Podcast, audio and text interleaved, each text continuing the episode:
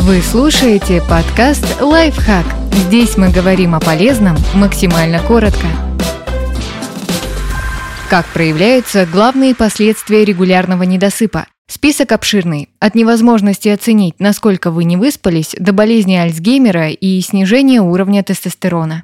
Все мы знаем, что сон важен, но не всегда хотим или можем спать достаточно. Страдаете ли вы бессонницей или просто хотите максимально эффективно использовать часы бодрствования, Лишение сна может иметь ряд неприятных последствий для вашей жизни. Им посвящена новая научная работа исследователей из Американского института хронобиологии и сна. Эта статья – собирательный анализ более ранних исследований. Отмечается, что преимущественно ученые работают не с людьми, а с моделями поведения людей и животных. Это менее доказательно, нежели прямые эксперименты, но исследователи не могут надолго лишить добровольцев сна, просто чтобы посмотреть, что с ними будет, учитывая количество уже известных негативных последствий. Лишение сна может привести к дефициту эпизодической памяти и бдительности. Этот эффект может продолжаться даже после двух-трех ночей восстановительного сна. Более того, эти эффекты сохраняются даже если человек чувствует себя менее уставшим и восполнившим недостаток сна. Еще один интересный эффект, который выделили ученые, при недосыпе человек теряет способность адекватно оценивать, как на него влияет недостаток сна. Иными словами, вам может казаться, что вы чувствуете себя нормально, хотя на деле это не так.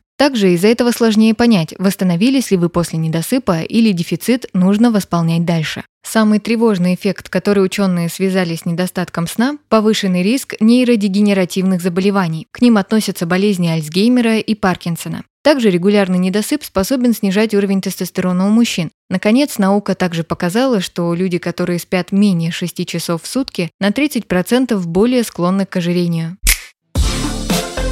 Подписывайтесь на подкаст «Лайфхак» на всех удобных платформах. Ставьте ему лайки и звездочки. Оставляйте комментарии. Услышимся!